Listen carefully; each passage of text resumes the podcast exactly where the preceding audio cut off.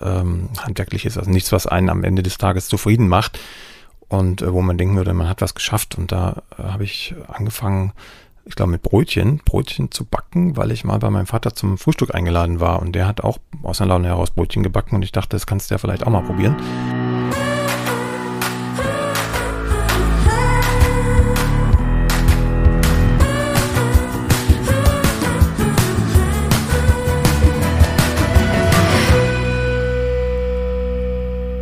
Hallo und herzlich willkommen zu einer weiteren Folge unseres Podcasts Nachtschicht. Mir gegenüber sitzt heute wie immer der wunderbare David Haas und äh, heute ist eine Premiere, denn wir sind zwar hier zu zweit, aber virtuell zu dritt. Wir haben nämlich heute einen Gast auf dem Overbänkle zum ersten Mal digital und ich heiße äh, herzlich willkommen Lutz Geisler. Hallo. Ja, schön, dass du dir heute Zeit nimmst, bei uns im Podcast äh, zu Gast zu sein.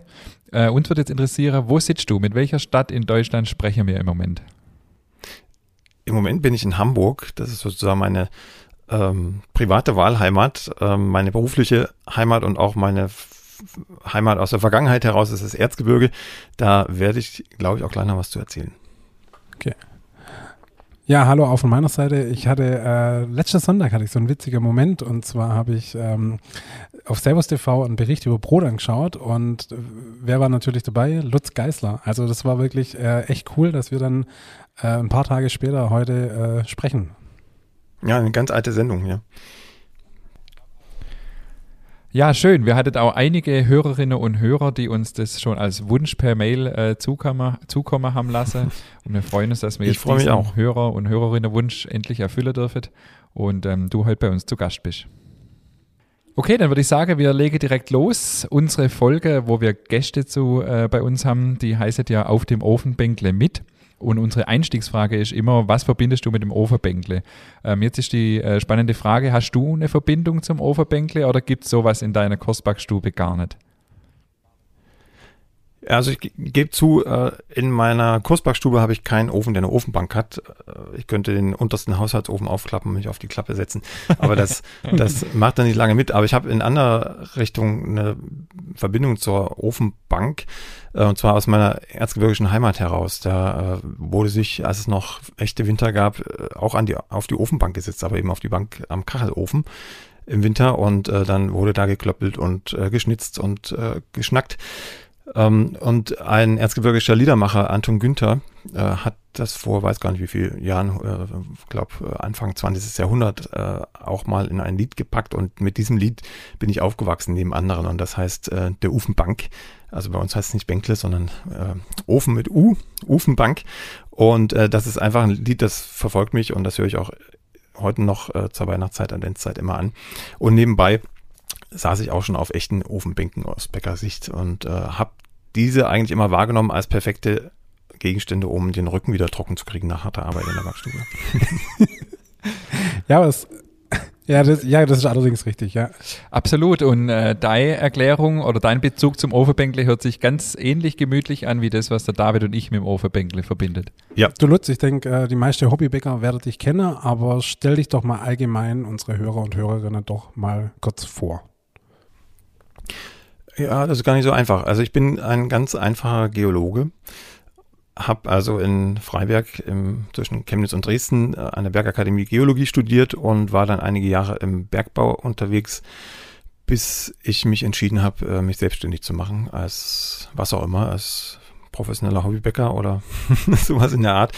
Ähm, habe also mit, mit Ende des Studiums angefangen, Brot zu backen und das hat mich nicht mehr losgelassen. Ansonsten stamme ich aus Sachsen, aus dem Erzgebirge, bin in Freiberg auch geboren, bin dann über viele Umwege über Brandenburg, Thüringen wieder zurück ins Erzgebirge gekommen, noch als Kind, Jugendlicher, dann in Chemnitz mein Abi gemacht und eben in Freiberg studiert.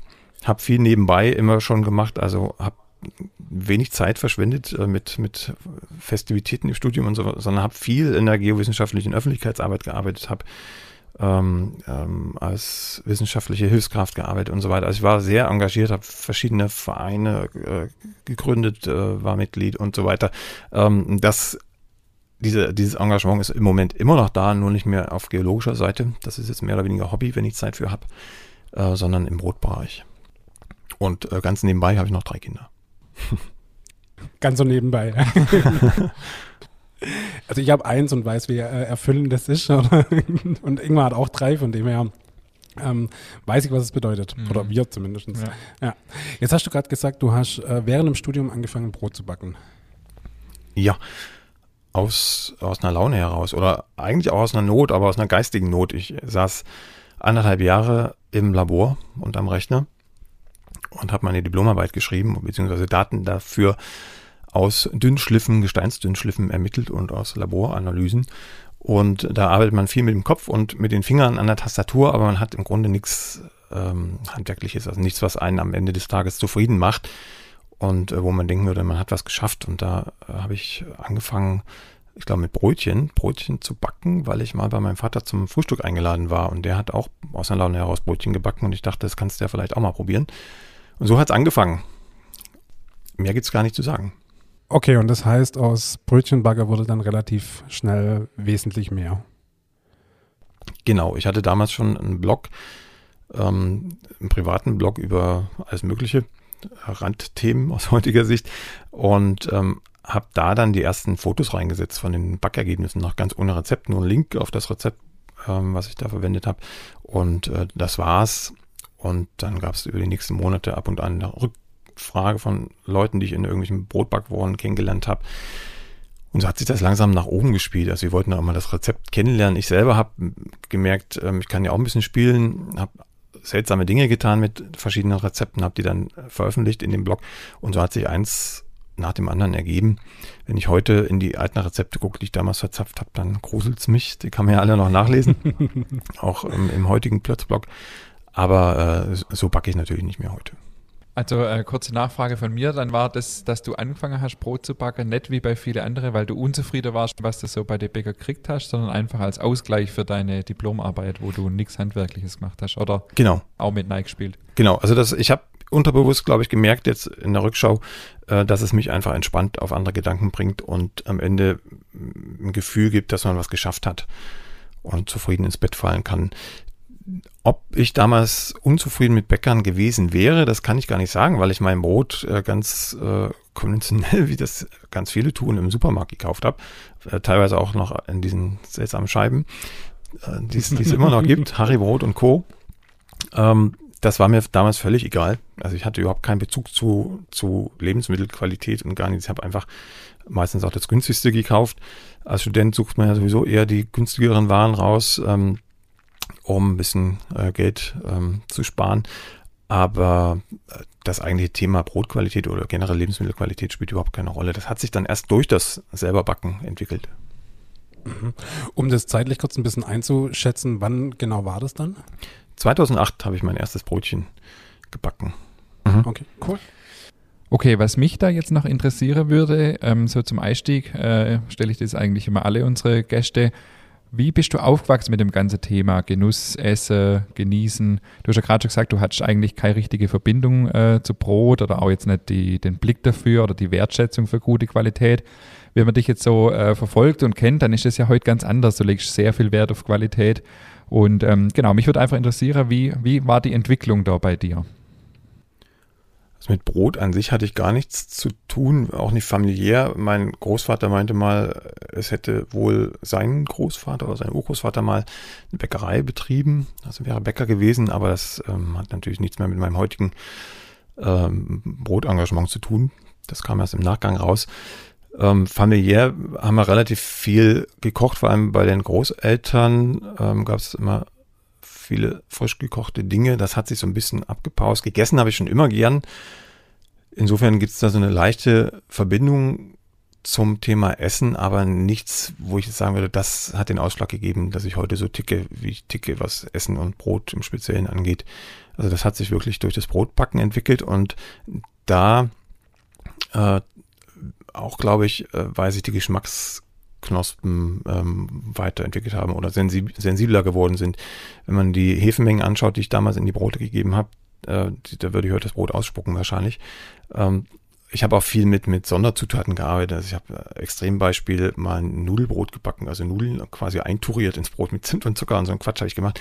Ähm, das, da schmeckt man natürlich vom eigentlichen Brot nichts mehr. Aber wenn, wenn man sich so wirklich in winzigen Schritten verbessert, also immer ein bisschen weniger Hefe nimmt und ähm, die handwerklichen Fähigkeiten verbessert, das ist ja dann auch der Anspruch, ne? man will es ja dann auch schön haben, das Brot und äh, liest viel und äh, probiert aus, ist in Bäckereien unterwegs, dann dann entwickelt sich so langsam ein Gespür dafür, was geht und äh, was vielleicht noch besser geht. Und deshalb bin ich auch immer noch dabei, Hefemengen zu reduzieren, äh, selber zu schmecken, ab welcher Hefemenge oder mit welchem Sauerteig äh, mir das Brot besser schmeckt oder eben nicht mehr so gut schmeckt. Also da bin ich immer noch nicht am Ende angelangt. Das ist aber, glaube ich, ein ganz normaler, natürlicher Prozess, dass man zumindest ich jetzt als Wissenschaftler äh, immer weiter forscht und nachhakt, was noch geht. Ich hätte natürlich auch sagen können, mit dem ersten Brötchenrezept, ja, es ist ein schönes Brötchen, Belag drauf und dann geht das schon. Aber das ist jetzt nicht meine, meine Eigenart. Also ich habe schon immer gesucht und geforscht nach den Ursprüngen und das macht es ja auch spannend. Gibt es das Rezept noch mit Nudeln und Zimt und Zucker? Ja, kannst du nachlesen im Blog. Ich kann dir gerade den Namen nicht sagen, aber wenn du Nudeln in die, in die Suche eingibst, äh, findest du es, glaube ich.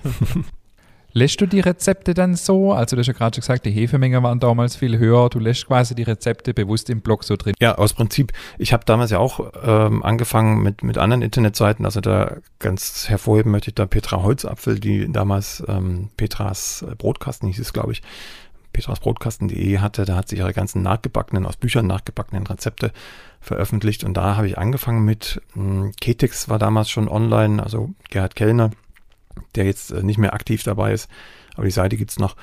Ähm, da habe ich angefangen mit zu arbeiten, teilweise auch aus Büchern.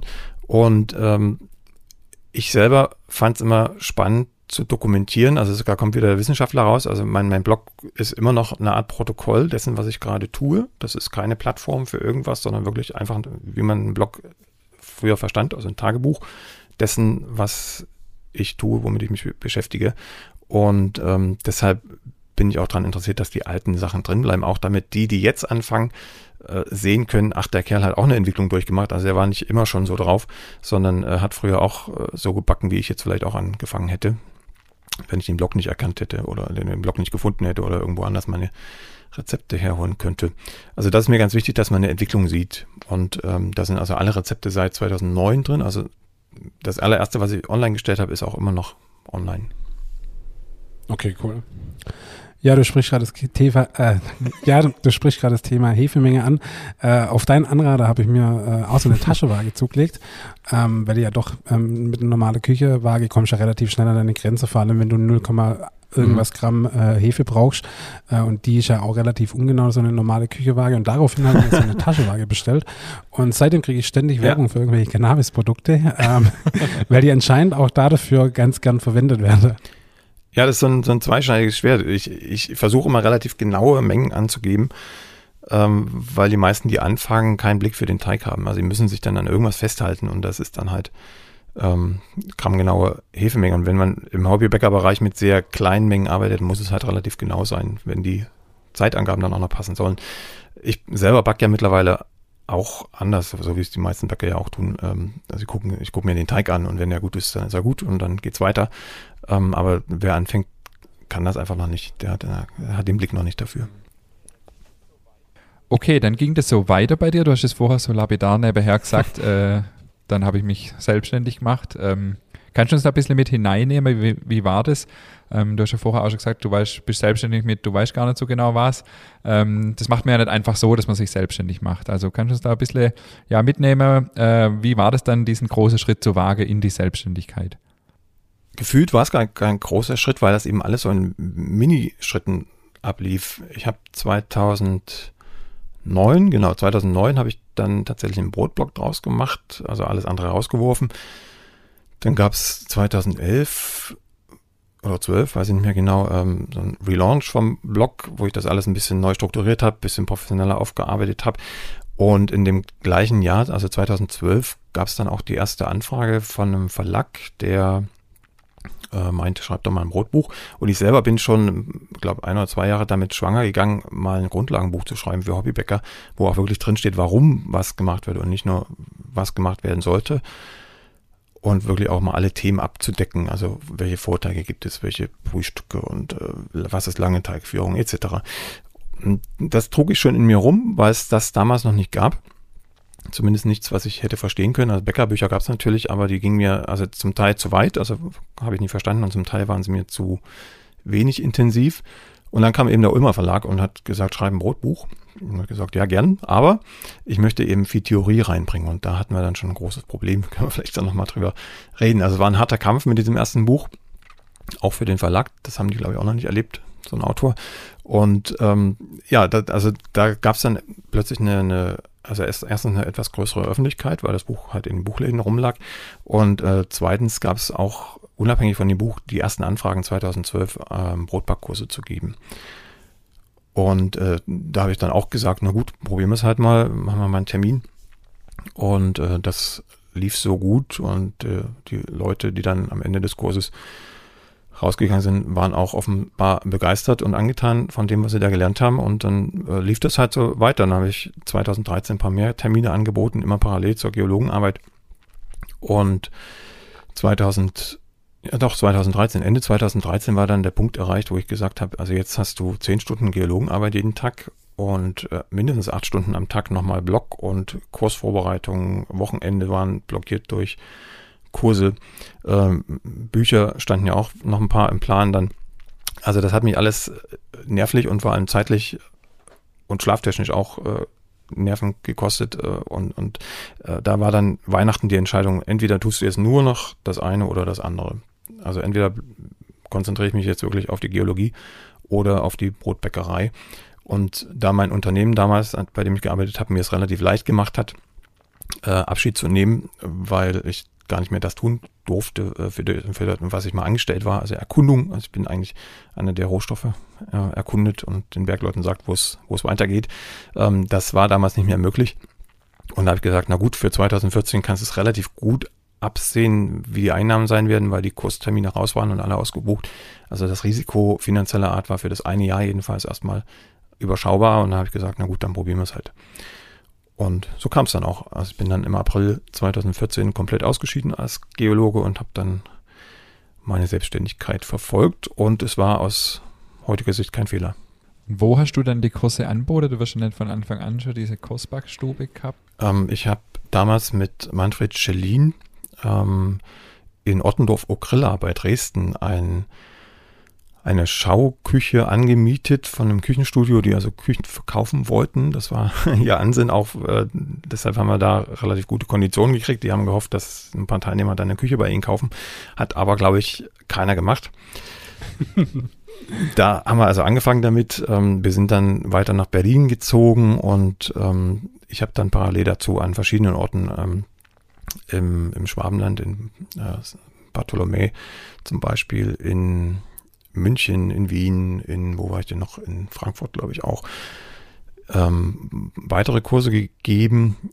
Und das war mir aber alles viel zu viel Fahrerei am Ende. Also da hatte ich schon wieder diesen Stress, den ich vorher als Geologe und Hobbybäcker hatte. Und habe dann gesagt, ist egal, wo ich bin, die Leute kommen eh von überall her. Also wenn ich in München war, kamen die Leute auch aus Berlin und Hamburg und andersrum. Äh, habe ich gesagt, dann kann ich mir eigentlich auch einen festen Ort suchen. Und den habe ich mir dann natürlich da gesucht, wo ich damals gewohnt habe. Und das war ein Seemantal Kranzahl. Da habe ich das alte Rathaus, das stand schon jahrelang leer. Rathaus klingt jetzt so riesig, das ist, also, das ist ein kleines Mehrfamilienhaus ursprünglich gewesen, ähm, gekauft von der Gemeinde und habe das im, im Erdgeschoss erstmal zur Kursbergstube ausbauen lassen und da dann meine Kurse hauptsächlich gegeben. So, jetzt habe ich die Eingangsfrage vergessen. was sollte ich, was sollte ich eigentlich erzählen? Äh, nee, war glaube alles Ja, schon ausgiebig oder? beantwortet. Äh, die Frage war ja, wie es dann kam vom Geologe zum äh, Bäcker. Dann. Ja, genau, so, so kam das. Also Schritt für Schritt und alles ohne Plan. Das war immer noch auf Nachfrage. Also ich habe von außen Anfragen bekommen und habe gesagt, ja, mache ich oder nein, mache ich nicht. Ja, wenn man dann Brot backt und so gut und professionell auch fast schon Brot backt wie du, dann liegt ja auch nahe und äh, du hast ja gerade auch schon von Nachfrage von außen gesprochen, ähm, dass man dann auch selber Brot backt und verkauft. Und ähm, ich habe neulich auch ein bisschen was drüber gelesen. Du planst oder auch schon länger äh, eine Bäckerei zu eröffnen. Wie ist da der aktuelle Stand? Gibt es irgendwann die Bäckerei Geisler? Und wenn ja, wie ist das dann mit der ganzen Vorgabe? Du hast ja nicht die klassische Ausbildung absolviert. Ähm, genau, erzähl einfach mal, wie da der aktuelle Stand so ist. Mhm. Riesenthema, da können wir, glaube ich, noch eine Sonderfolge draus machen. ähm, ja, nee, aber das ist gut, dass du jetzt das Riesenthema ansprichst, weil ähm, normalerweise ist das ja Ding zwischen uns zwei, ja. aber es ist gut, dass der Gast das nämlich bringt. Äh, also von dem her perfekt, dass, dass du das heute gebracht hast.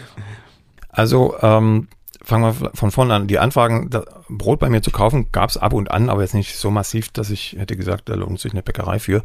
Ähm, ich selber hatte schon immer den Plan. Also ich habe 2013 auch schon äh, Bernd Kütscher und andere Bäcker angeschrieben, also Bernd Kütscher von, von der Bundesakademie des Deutschen Bäckerhandwerks in Weinheim, ob es denn Möglichkeiten gibt für jemanden, der das Bäckerhandwerk nicht äh, mit Meisterbrief sozusagen abgeschlossen hat, irgendwie eine Bäckerei aufzumachen, also Brot zu verkaufen. Ähm, da dachte ich nicht an eine große Bäckerei, sondern einfach, äh, wenn ich Brot über hatte äh, von meinen Backversuchen oder einfach mal Lust hatte, Brot zu backen äh, und ein paar mehr draus geworden sind, äh, die zu verkaufen.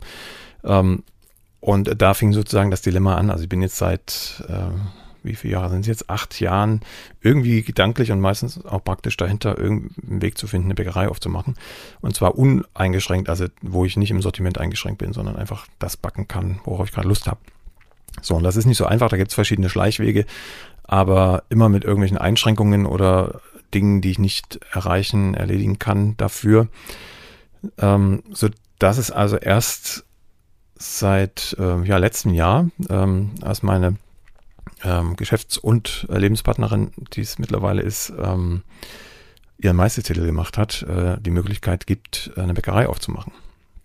Und das ist jetzt der Weg, den wir auch wählen werden. Also wir haben alles soweit geplant. Ähm, wir haben die Investitionsgelder da, die wir über Genussrechte eingenommen haben. Und äh, das Einzige, woran es jetzt noch scheitert, die Bäckerei dann in Hamburg, zu eröffnen, ähm, ist das Bauamt. Und dieses Bauamt in Hamburg-Wandsbek ähm, freut sich sicherlich über ganz viele Anrufe und E-Mails, äh, woran es denn hakt. ähm, das ist tatsächlich eine Geschichte, die äh, ist eigentlich unglaublich. Und wer den Newsletter von uns, also Brotkumpels heißen wir, als Bäckerei äh, bezieht, der, der kennt die Geschichte auch schon.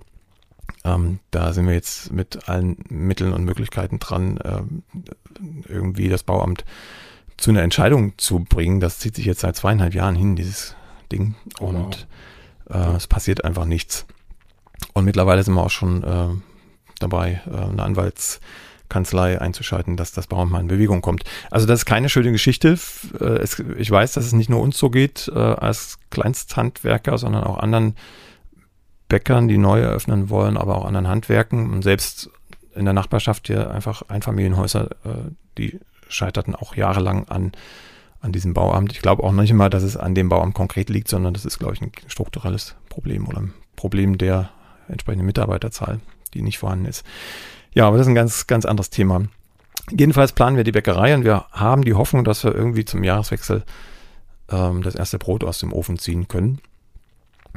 Aber man weiß es halt nicht, ne?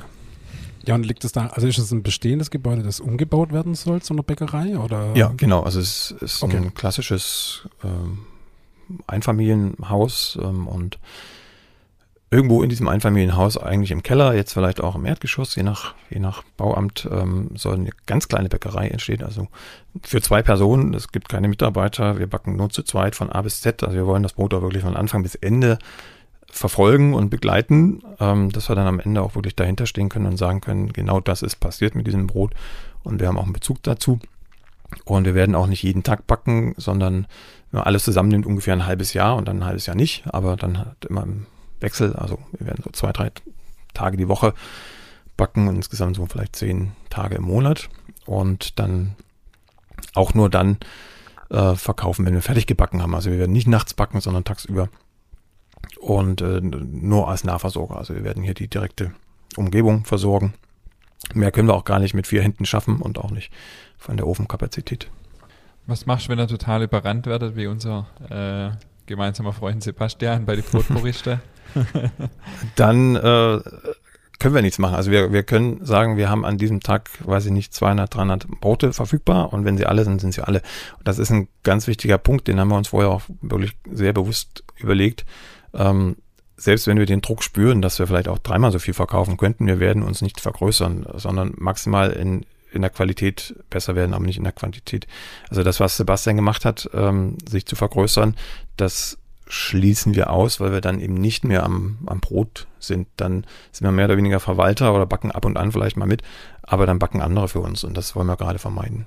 Also das heißt, deine Lebenspartnerin ist äh, dann ganz in Anführungszeichen normal äh, gelernte Bäckerin und Bäckermeisterin oder Mhm. ist die auch Also Quereinsteigerin? sie ist Quereinsteigerin, sie ist eigentlich Expertin für, für Auslandssteuerrecht und ähm, hat 2016 äh, Blut geleckt, was das Brotbacken angeht und dann die Ausbildung gemacht hier in, äh, bei Hamburg, ist fast Hamburg, ist äh, Schleswig-Holstein in der Holzofenbäckerei. Äh, da haben wir auch Kurse gegeben eine Zeit lang vor Corona, also ein ganz toller Betrieb und der bäckt auch noch so, wie man das für richtig hält im Allgemeinen. Und äh, da hat sie die Ausbildung gemacht. Das war alles gut. Was schwierig war, und da habe ich selber mitgelitten, ist tatsächlich äh, alles, was an der Berufsschule lief und auch in der Meisterausbildung. Da ähm, ja, könnte man auch eine eigene Sendung zu machen. Ja, dann steigen wir doch gleich mal auf das Thema ein. Ich habe das sowieso auf der Agenda. Ähm, äh, durch deine verschiedenen Erfahrungen und, und das, was du jetzt auch gerade angerissen hast, hast du ja auch gewisse Einblicke in unser, in unser Handwerk, in unsere Branche.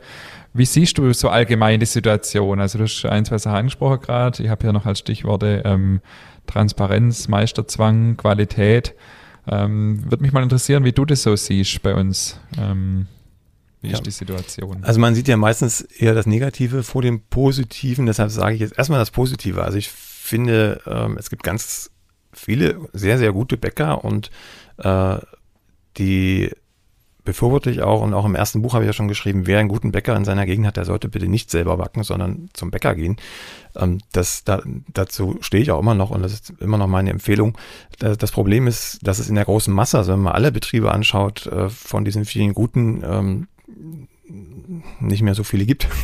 also ähm, ich, ich habe mal, weiß gar nicht wofür, ich habe mal ganz grob geschätzt aus dem Bauch raus, also aus den Betrieben, die ich bisher gesehen habe im, im Schnitt, äh, geschätzt, dass es vielleicht noch so aller, allerhöchstens fünf bis zehn Prozent Betriebe gibt, wo ich sagen würde, die sind noch aus meinem Qualitätsverständnis äh, empfehlenswert. Und alle anderen zum Teil oder komplett im Sortiment haben Dinge drin, die ich nicht mehr als handwerklich bezeichnen würde. Also da geht es nicht mal darum, ob das jetzt mit, mit einer Maschine hergestellt wurde oder nicht oder alles von Hand aufgearbeitet wurde. Da geht es einfach um die inneren Werte und um, um den Weg des Brotes von Anfang bis Ende. Und ähm, da spielt für mich halt in allererster Linie eine Rolle, habe ich da Dinge drin, die nicht ins Brot gehören. Also äh, oder andersrum, habe ich da nur Mehl, Wasser und Salz und vielleicht Hefe oder Sauerteig als Lockerungsmittel dabei. Oder Zusatzstoffe, Verarbeitungshilfsstoffe, Dinge, die mir Zeit sparen, aber am Ende das Brot schlechter machen.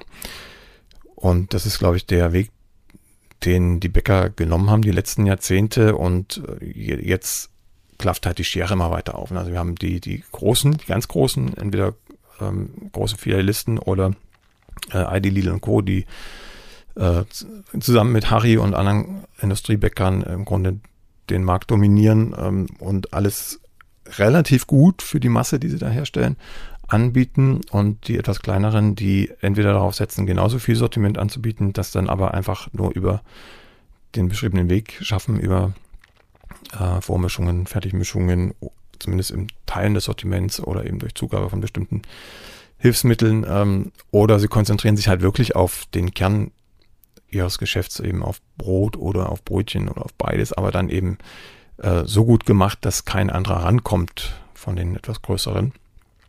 Und ja, das ist so der, der Zwiespalt. Ne? Ich werde ja auch oft gefragt, äh, was ist denn jetzt ein guter Bäcker und was ein schlechter Bäcker? Und sind die Kleinen immer gut und die Großen immer schlecht? Das lässt sich halt nicht so einfach sagen. Ne? Das ist, gibt leider kein Schwarz und Weiß. Man müsste dann wirklich jedes einzelne Gebäck anschauen und äh, gucken, was ist da drin und äh, wie ist der Anspruch. Und da komme ich schon zur Ausbildung. Da wäre meines Erachtens eigentlich der richtige Weg, den neuen Bäckern oder die es werden wollen, einmal zu zeigen, was ist denn ein richtiges Brot und ein richtiges Brötchen? Warum muss Prüfungsanforderungen sein, dass ein Brötchen genau dieses Volumen hat, was nur mit Backmittel erreichbar ist? Warum kann man nicht auch einmal zeigen, dass man ein vernünftiges Brötchen auch komplett ohne Backmittel backen kann und das trotzdem locker ist und knusprig und äh, im Zweifel eine bessere Frischhaltung hat. Äh, und, und dann kann man immer noch sagen als Bäckergeselle, naja gut, jetzt weiß ich, wie man normal, also aus meiner Sicht normal bäckt ähm, und im Betrieb mache ich es dann halt anders. Der Weg ist immer möglich, weil das ist der einfachere Weg, aber äh, wer einmal gelernt hat, äh, so zu backen, wie man oder wie ich es für falsch halte, der wird nur unter Umständen den Weg finden, richtig zu backen. Deshalb äh, ja, hadere ich so mit der Ausbildung. Und das war jetzt kein Einzelfall bei, bei meiner Partnerin, sondern äh, sie war in so einer Turbo-Klasse in, in, in der Gesellenausbildung, da waren ganz viele Abiturienten und Leute, die studiert haben. Also alles Quereinsteiger, die schon wussten, was sie wollen und, und die wollten halt alle nicht so backen, wie sie es da gelernt haben. Und das ist dann schon echt äh, auch psychologisch schwierig, äh, da zwei oder anderthalb Jahre, wenn sie schnell sind, äh, durchzugehen durch diese Ausbildung und jeden Tag Dinge auf den Tisch zu bekommen, die man eigentlich gar nicht möchte. Okay, du hast jetzt gerade gesagt, du hast ähm, auch Kontakt zur Deutsche Bäckerakademie in Weinheim aufgenommen ähm, und dich generell mal informiert, wie das ist, eine Bäckerei zu eröffnen. Mich würde es interessieren, wie stehst du zu dem Thema ähm, Meisterzwang im Bäckerhandwerk? Auch zwiegespalten. Also ich hatte meine Phase, habe ich gesagt, ähm, Meisterzwang äh, braucht's also Meisterzwang braucht's, das sage ich immer noch. Meisterzwang braucht's nicht, das sage ich immer noch, aber äh, den Meistertitel braucht's unter Umständen. Aber dann ähm, in einer Art und Weise, dass man ihn haben möchte und nicht, dass man ihn haben muss, um Brot zu verkaufen. Also in, in einer idealen Welt, aus meiner Sicht, dürfte jeder Brot verkaufen, der sich dazu berufen fühlt, ohne dass er irgendein Zertifikat hat, sondern äh, das, was er natürlich einhalten muss, sind Hygienevorschriften, das kontrolliert die Lebensmittelbehörde, das Lebensmittelamt. Ähm, aber alles andere entscheidet der Kunde und das ist beim Brot relativ einfach, wenn, wenn da einer drei Wochen lang Brot anbietet, was keinem schmeckt oder was, weiß ich nicht, was, was da passiert. So viel kann, also gesundheitlich kann da nicht so viel passieren. Anders als im, äh, im, im Kochhandwerk. Ähm, der, der wird den Laden wieder zumachen müssen, weil keiner mehr kommt. Also wenn das Brot muffig schmeckt oder kompakt ist oder was auch immer, dann kommt keiner mehr. Egal, ob er einen Meistertitel hat oder nicht. Ähm, anders sieht's aus, wenn jetzt die Meisterausbildung ein bisschen, ja, sagen wir mal, gehobener, anspruchsvoller wäre, ähm, eben auf die Punkte, die ich schon genannt hatte. Wie soll das optimalerweise funktionieren? Also wenn, wenn das wirklich einen, einen Mehrwert hat für die Brotqualität und, und äh, einen höheren Stellenwert einnimmt, also wenn, wenn man definitiv mehr Qualifikation hat als einer, der, der sich das selbst aneignet, als Quereinsteiger und dann Brot verkauft, dann macht es wieder Sinn. Also dann hat auch äh, der Quereinsteiger, der einfach nur Brot verkaufen will, unter Umständen den Lust darauf, sich weiterzubilden und nicht aus einem Zwang heraus das tun zu müssen. Also da, da, das spielt alles ineinander. Also wenn das Ausbildungssystem reformiert wäre, dann macht auch so ein Meistertitel wieder Sinn, aber ich würde es nicht als Meisterzwang umsetzen, sondern in einem freieren System. Und also das kommt alles aus meiner Erfahrung aus USA und Japan und aus verschiedenen Reisen äh, zustande, diese Denk- und Sichtweise, weil da alles frei ist. Also da gibt's äh, auch gar nicht diesen Mittelbau, den wir hier haben, also keine Bäckereien, die, weiß nicht, 10, 20 Filialen haben, was ich immer noch als relativ klein ansehen würde, ähm, sondern die haben entweder ganz kleine Handwerksbäckereien, also da ist die Backstube und ein Verkaufsraum und das war's, oder sie haben die Industrieware. Und äh, dafür ist aber ähm, diese handwerkliche Seite immer gut. Also da gibt's, ich habe keine Bäckerei erlebt, wo ich sagen würde, das Brot ist schlecht gewesen. Wenn ich in Deutschland durch Bäckereien in diesem Maßstab gehe, ähm, wie gesagt, die Prozentzahl habe ich euch schon genannt, die ich, die ich grob schätze. Ähm, da ist die, ich sag mal, Ausfallquote, was die Brotqualität angeht, aus meiner Sicht viel, viel höher. Und ähm, das schiebe ich heutzutage äh, eher auf diesen Meisterzwang als ähm, auf andere Dinge. Ähm, ich finde, der Meisterzwang behindert heutzutage eher die Brotqualität und die Lebendigkeit der, der Brotlandschaft in, in Deutschland, als dass er sie fördert. In Japan, in den USA ist die Qualität erstens besser von den Handwerksbäckereien und zweitens ähm, auch die Vielfalt und die, die Kreativität deutlich größer als in Deutschland. Das, das habe ich einfach festgestellt und wie gesagt, meiner Meinung nach ist es ist ein Grund dafür der, der Meisterzwang. Also, dass sich die, die wollen, gar nicht ähm, entfalten können, weil der Weg zum Meister echt lang ist und, und tatsächlich äh, schwierig, psychisch schwierig, wenn man anders backen will, als man es da gelehrt bekommt. Okay, jetzt sind wir schon voll beim Thema Qualität. Du hast vorher schon so ein paar Schlagworte genannt, richtig backe, falsch backe, viel Hefe, wenig Hefe. Ähm, kannst du unsere Hörerinnen und Hörer ein bisschen ähm, ja, darlegen, was du damit meinst? Hat jetzt nicht vielleicht jeder so den Background oder so im Thema drin. Was heißt für dich richtig backe oder falsch backe? Also richtig und falsch ist immer so, so eine Sache. Also ich finde ein gutes Brot hat einen eigenen Geschmack, ohne dass ich da Sonderzutaten zugebe, also Mehl, Wasser und Salz und ein Lockerungsmittel und dann erreiche ich über die Fermentation, also über die enzymatischen Tätigkeiten, die im Teig stattfinden, ähm, bestimmte Aromen.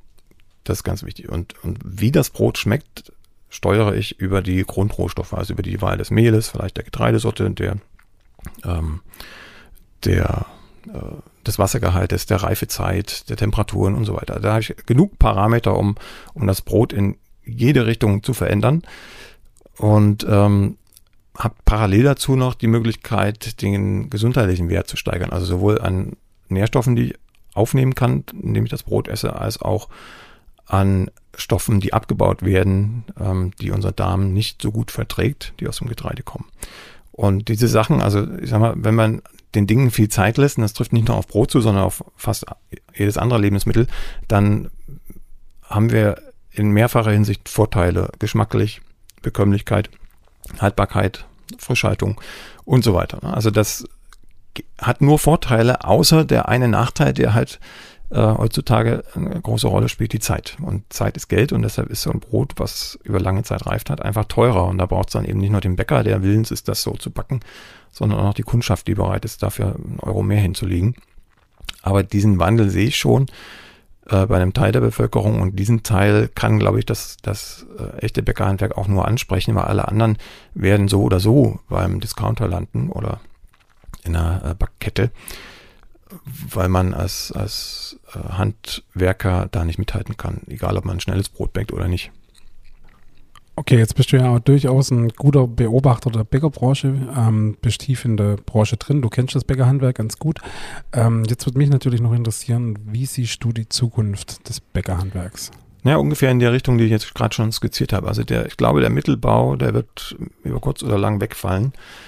Ähm, es sei denn, er, er orientiert sich wirklich an, an, an gutem Brot, also wo viel Zeit drin steckt und im Grunde keine Hilfs- und Zusatzstoffe. Das ist wirklich der ausschlaggebende Faktor, finde ich. Also ich gucke zuallererst immer auf die Verpackung oder frage in der Bäckerei nach, was ist da drin. Und wenn ich sowas sehe, dann ist das eigentlich schon äh, vorbei, weil das können andere auch und, und teilweise besser. Ähm, die Zukunft liegt, glaube ich, darin, ähm, nicht unbedingt kleine Bäckereien aufzumachen, wobei es die auch mehr geben wird. Und das sind aus meiner Beobachtung im Moment jedenfalls sehr viele Quereinsteiger, die das tun.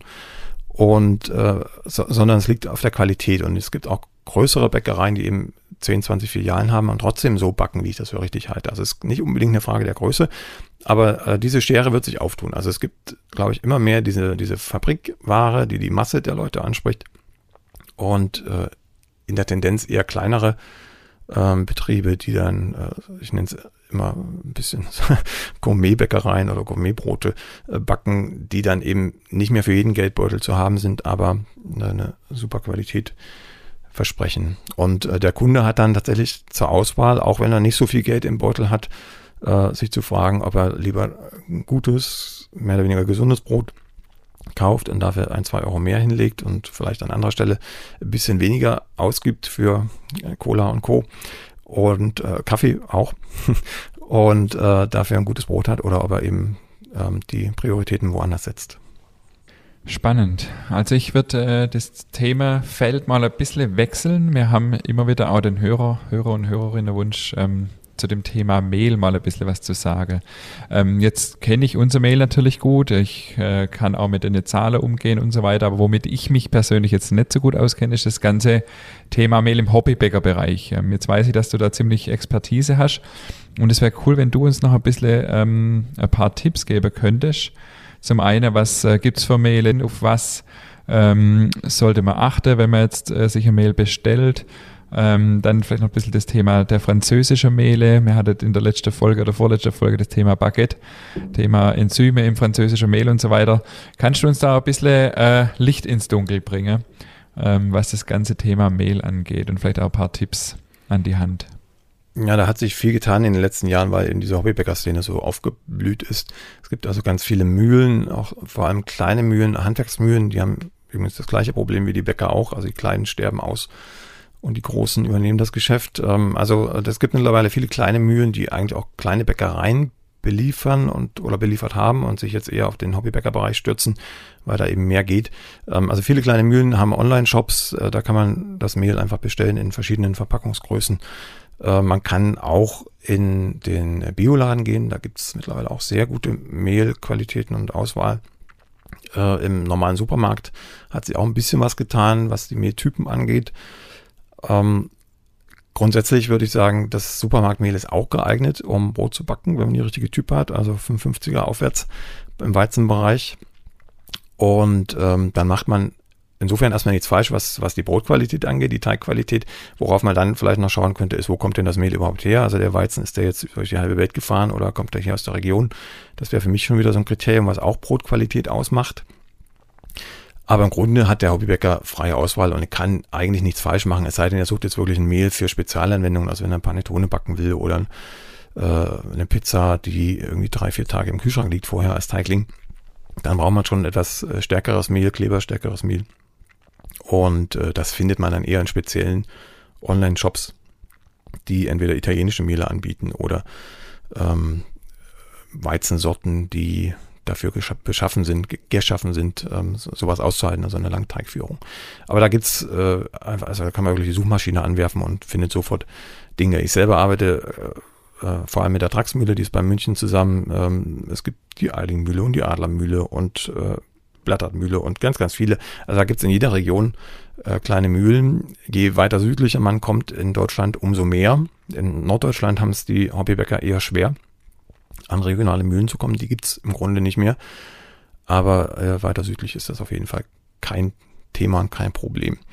Was die französischen Mehle angeht, ähm, muss man sehr genau auf die Zutatenliste schauen, wenn man die bestellt oder kauft, weil da muss deklariert sein, ob Enzyme zugesetzt sind oder nicht. Und da sprechen wir nicht über äh, Enzyme, die das Mehl selbst mitbringt, sondern eben über exogene Enzyme oder technische Enzyme. Manchmal werden die auch funktionelle Enzyme genannt.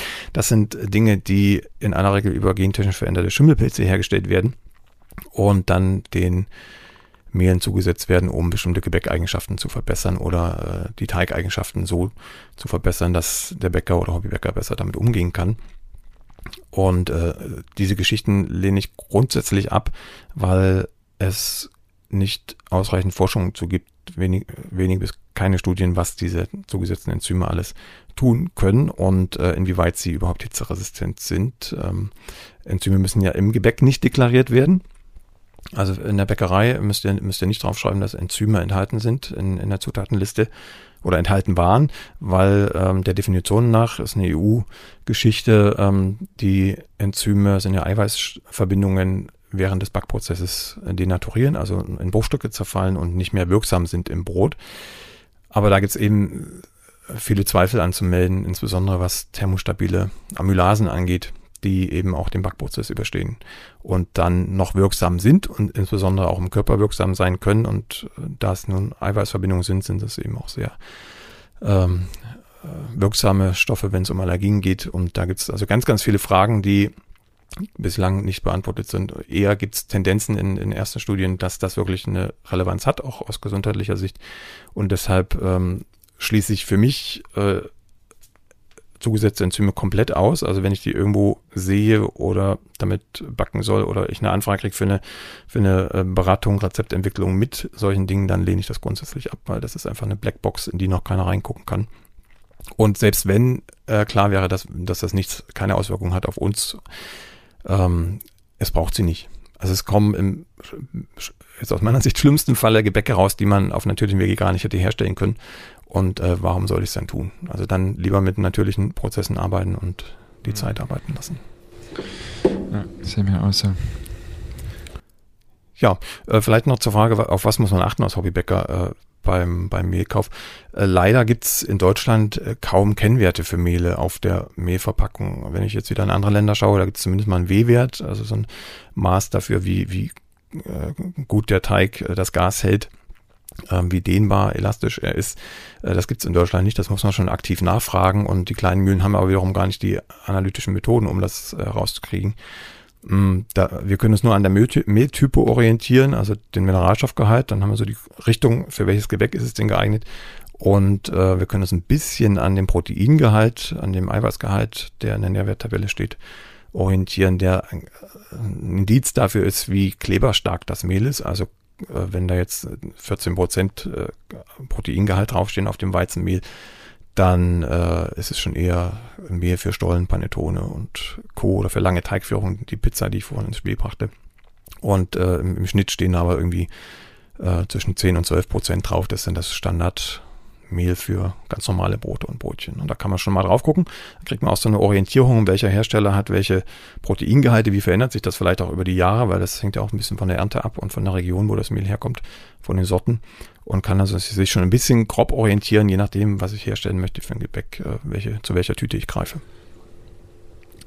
Kurze Querfrage, du hast gerade Stolle erwähnt. Erzgebirge ist ja auch äh, richtige Stollerregion, oder? Mhm. Definitiv. Jedes Jahr im November geht's los. Was backt ihr für Stolle im Erzgebirge? Also der Dresdner ist ja sehr kompakt, ähm, ziemlich anders wie hier äh, im Süden, wie mir der Stolle backet. Wie ist der im Erzgebirge? Der erzgebirgische Stollen ist im Grunde so beschaffen wie der Dresdner Stollen, wobei der klassische Dresdner Stollen ja von Hand aufgemacht wird und mit dem Rollholz diesen Buckel oben drauf hat.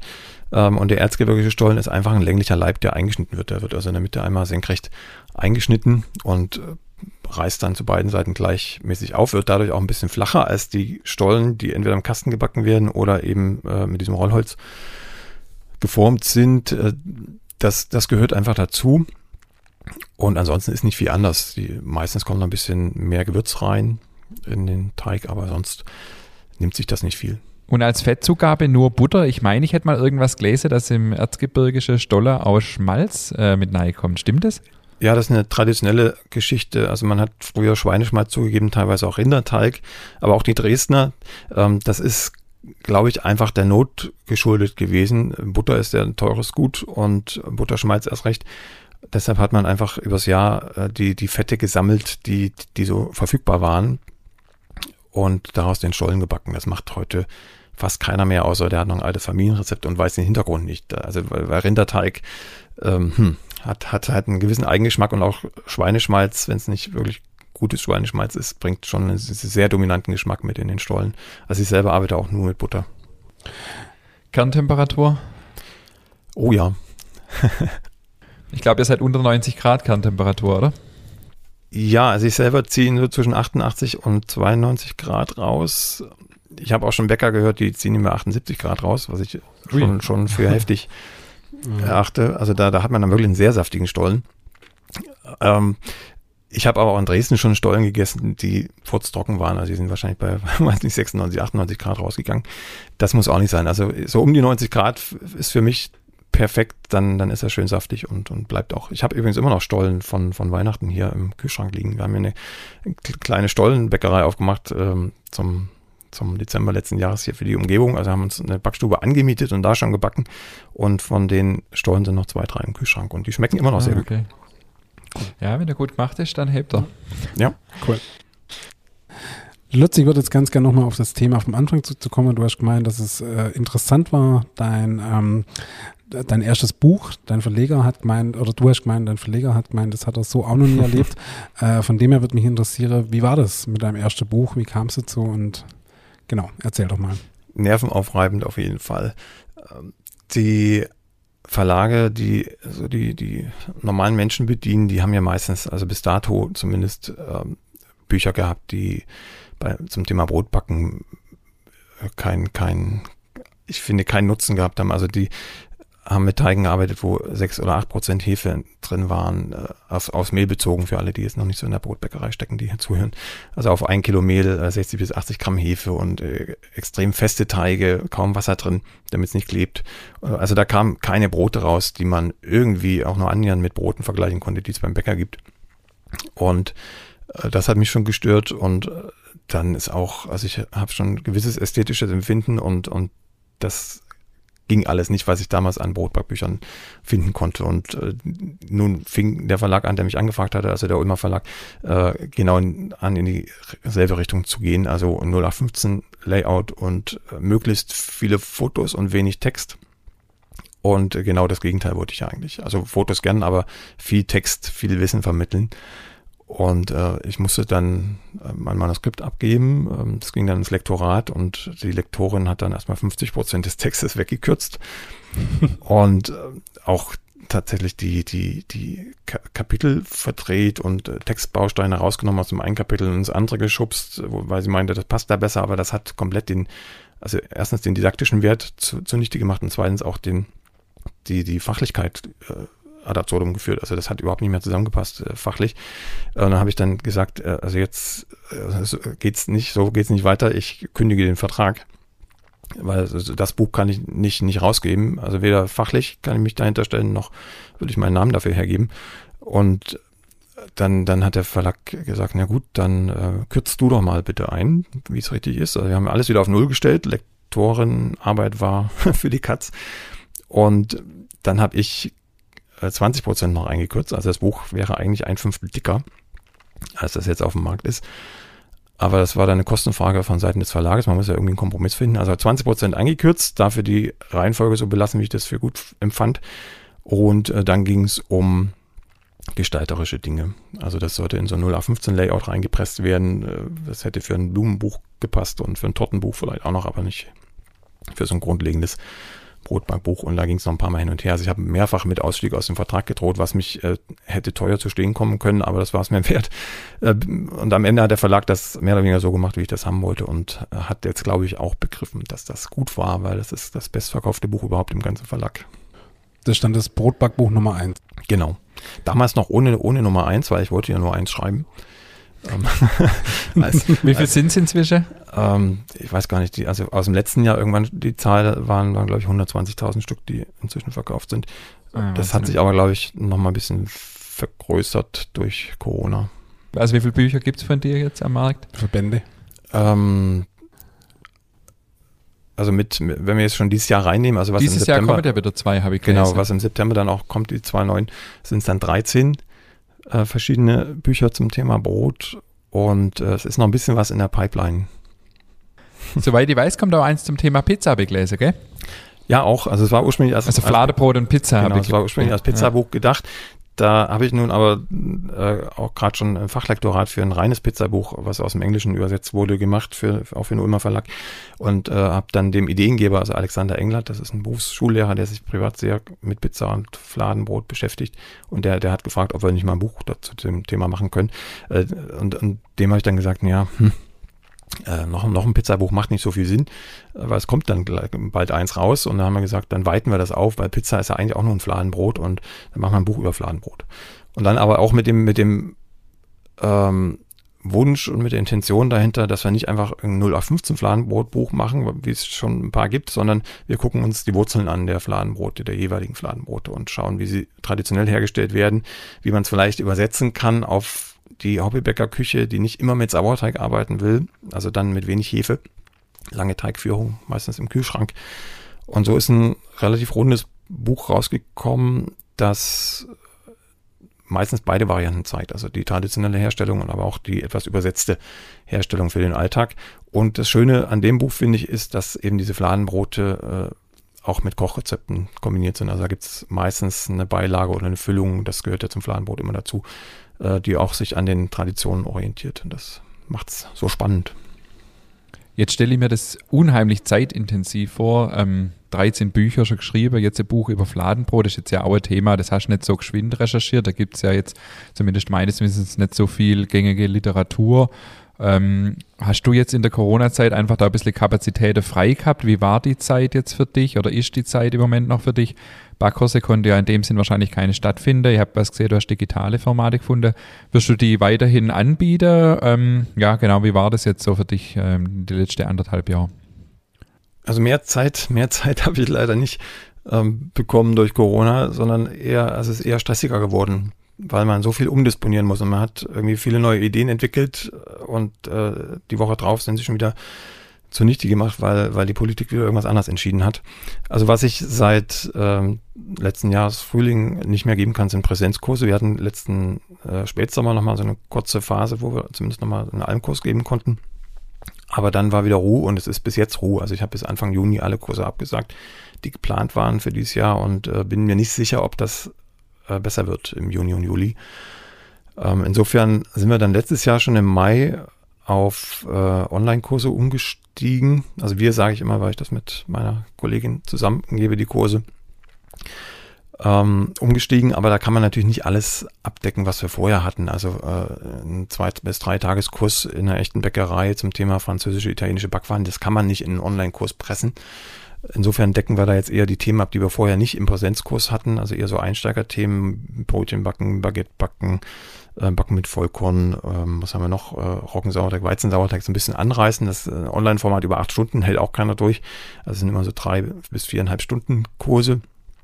Und äh, das, das läuft gut, aber man kann es halt nicht übertreiben. Also man kann jetzt nicht jede Woche äh, Online-Kurse geben zum gleichen Thema. Da, da ist nicht genug Nachfrage da, einfach weil sich auch wenige mit diesem Format anfreunden können. Das ist auch verständlich. Die, die kommen, sind meistens die, die sowieso nie hätten zum Präsenzkurs kommen können, weil sie irgendwie in Australien wohnen oder in Kanada.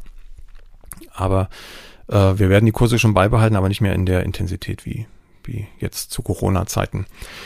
Ja, warum ich weniger Zeit habe, ähm, liegt tatsächlich auch daran, dass wir so viel umdisponieren mussten. Ähm, auch terminlich, also zum Beispiel das, das äh, Buchprojekt zum Thema Brötchen Kleingebäck, was jetzt im, im September auch rauskommt, ähm, das haben wir vorgezogen, was die Fotos angeht. Das ist mein erstes Buch, wo ich erst gebacken und fotografiert habe und danach das Buch geschrieben habe, weil es einfach dann in die Lücke passte, die Corona aufgerissen hat. Und so, so geht das einfach weiter. Also ich habe immer noch die gleiche Zeit äh, für, zum Buchschreiben und hat sich im Grunde in der Sicht nichts geändert. Was dazugekommen ist, ist der Podcast, den ich auch anbiete. Das war einfach eine Idee, die schon schlummerte und die Zeit habe ich dann mir genommen, weil ich ja sehr viel dann im Büro saß und nicht draußen rumgefahren bin, äh, den Podcast mal anzugehen. Jetzt hast du an, eingangs mal erwähnt, dass du in deiner Wahlheimat Hamburg wohnst. Ähm, wie kam das, dass du nach, vom Erzgebirge nach Hamburg gezogen bist? Hatte das berufliche Gründe? Nee, gar nicht. Ich habe äh, ja schon seit 2016 in Hamburg Kurse gegeben, ähm, bin dann einfach wegen meiner Lebenspartnerin äh, nach Hamburg gezogen, die, die hier äh, beheimatet ist und ähm, deshalb wird es auch hier die kleine Bäckerei geben, aber ich, ich äh, pendle sozusagen jetzt zwischen beiden Orten hin und her, Erzgebirge und Hamburg und habe auch im Erzgebirge noch mein kleines Rathaus, wo die Kursbackstube ist und da wird auch noch weiter ausgebaut, so es äh, die Zeit und das Geld zulässt. Und äh, ich habe dann einfach zwei, zwei Standorte, wo ich äh, jeweils sehr gern bin. Ja, spannend. Ähm, ich denke, wir kommen jetzt so langsam aber sicher Richtung Zielgerade. Was mich jetzt noch ähm, einfach total interessiert ist, du hast jetzt unheimlich viel erzählt. Du schreibst Bücher, ähm, ja in relativ kurzer Zeit auch viele verschiedene. Du gibst Backkurse, du pendelst zwischen Hamburg und dem Erzgebirge, ähm, bereits noch Bäckereien nebenher. Ich verfolge dich ja auch schon eine ganze Weile. Ähm, wie machst du das alles? Hast du ähm, irgendeinen ganz besonderen Antrieb? Ist es einfach deine Art, das alles auch so akribisch umzusetzen? Du bist ja jemand, der auch unheimlich ins Detail geht. Und ähm, ja, wie kriegst du das zeitlich auch alles hin? Ähm, hast du einen gewissen Ausgleich auch noch? Oder hast du irgendwie mehr wie 24 Stunden äh, am Tag zur Verfügung? Schön wäre es, ja. Das frage ich mich auch manchmal. Also ich, ich blicke manchmal zurück und in, in, also in der Vorschau, ich bin ein sehr ungeduldiger Typ, das muss ich noch dazu sagen. Also ich bin sehr, sehr ungeduldig und es könnte alles schon, schon jetzt gleich passieren und nicht erst übermorgen. Aber ähm, in der Rückschau wundere ich mich dann auch mal. Also ich habe ja erst vor äh, sechs Jahren angefangen mit der Selbstständigkeit und was sich da alles entwickelt hat in den wenigen Jahren ist schon erstaunlich, aber ich denke da eigentlich nicht so viel drüber nach, äh, weil eben auch die Zeit fehlt. Also ich habe wenig Zeit zum äh, Rückbesinnen oder zum zur Ruhe kommen, aber auch, weil alles andere so spannend ist. Das ist so ein zweischneidiges Schwert. Also ich habe noch so viele Ideen und, und weiß jetzt schon, dass ich die nie alle umsetzen werden können. Äh, umsetzen, doch, umsetzen werden kann. Ja, so. Und ähm, das reibt mich so ein bisschen auf und ich muss gut äh, sortieren, was ich denn jetzt tue und was nicht. Und es ist alles spannend. Also ich würde auch sehr viel mehr Energie gerne in den Blog stecken und äh, habe noch so viele Buchideen, die vielleicht dann eher spezieller Natur sind, nicht mehr so allgemeiner Natur wie bisher. Ähm, die Backstube, die jetzt entsteht und so weiter. Also es gibt mehr Arbeit, äh, die Spaß macht, als ich schaffen kann. Und zum Thema Ausgleich äh, kann ich auch nicht so viel sagen. Also ich gehe dann schon mal, wenn es wirklich eng wird, für den Kopf mal raus in die Natur und fahre mal eine Runde Rad oder äh, schmeiße mich mal vor den Fernseher und schaue irgendwas. Aber äh, im Grunde äh, macht das Brotbacken einfach immer noch so viel Spaß, dass ich gar keinen großen Ausgleich dazu brauche. Was mich jetzt noch interessieren würde, ist, ähm, wie sieht dein Alltag aus? Also hast du einen Alltag? Ähm, nimm uns da mal mit, wie sieht ein Alltag von Lutz Geißler aus? Oder ist da jeder Tag wirklich komplett unterschiedlich? Hm, in Intervallen gedacht ist es äh, ziemlich eintönig. Also jetzt zum Beispiel habe ich eine Phase, da sitze ich mehr oder weniger jeden Tag am Bürotisch, ein, zwei Wochen lang und dann kommt wieder eine Phase, da bin ich viel unterwegs im Auto und äh, klapper Bäckereien habe oder bin in Hotels und macht da Beratung. Also so phasenweise. Ne? Und äh, das ist auch das Spannende. Also ich kann mir nicht vorstellen, äh, ein ganzes Jahr lang am Schreibtisch zu sitzen. Ich kann mir aber auch nicht vorstellen, ein ganzes Jahr lang rumzufahren. Wenn das ein guter Wechsel ist, dann passt das. Mein Kalender ist immer ein, zwei Jahre im Voraus komplett durchgeplant. Also da gibt es dann wenig, wenig Möglichkeiten, noch neue Dinge reinzuschieben. Das ist äh, schön auf der einen Seite, also dann weißt du einfach, was auf dich zukommt. Auf der anderen Seite macht es halt auch ein bisschen unflexibel umso schöner, dass wir nur ein paar Wochen gebraucht haben. äh, vielen Dank an der Stelle nochmal. Dann habe ich noch die Frage, ähm, wie kam das mit, mit dem Fernsehen? Wie, kamen die irgendwann auf dich zu und haben gesagt, hey, wir wollen dich? Ja, das genau das gleiche. Also kannst du mir für alle Dinge, die tue, die Frage stellen, wie ist es dazu gekommen? Dann sage ich immer auf Anfrage. Ich habe nichts, nichts bewusst gewollt. Also da, da gab es dann verschiedene Anfragen, als, als die ersten Bücher kamen, ob ich da auch mal was machen kann. Und im Mitteldeutschen Rundfunk, das ist ja mein Heimatsender sozusagen, da äh, weiß ich auch gar nicht, wann das war. 2017 oder 18 äh, haben sie gefragt, ob ich mal in die Sendung kommen will. Äh, MDR um vier heißt es. Und äh, mal was backen will. Und dann habe ich was gebacken und das traf auf relativ große Resonanz wohl bei, beim Publikum und deshalb bin ich jetzt da vier, fünf Mal im Jahr regelmäßig zu sehen. Ja, okay, cool. mehr gibt es dazu gar nicht zu sagen. Gut, du, dann würde ich sagen, zum Schluss haben wir noch äh, eine kleine Rubrik Sätze beenden.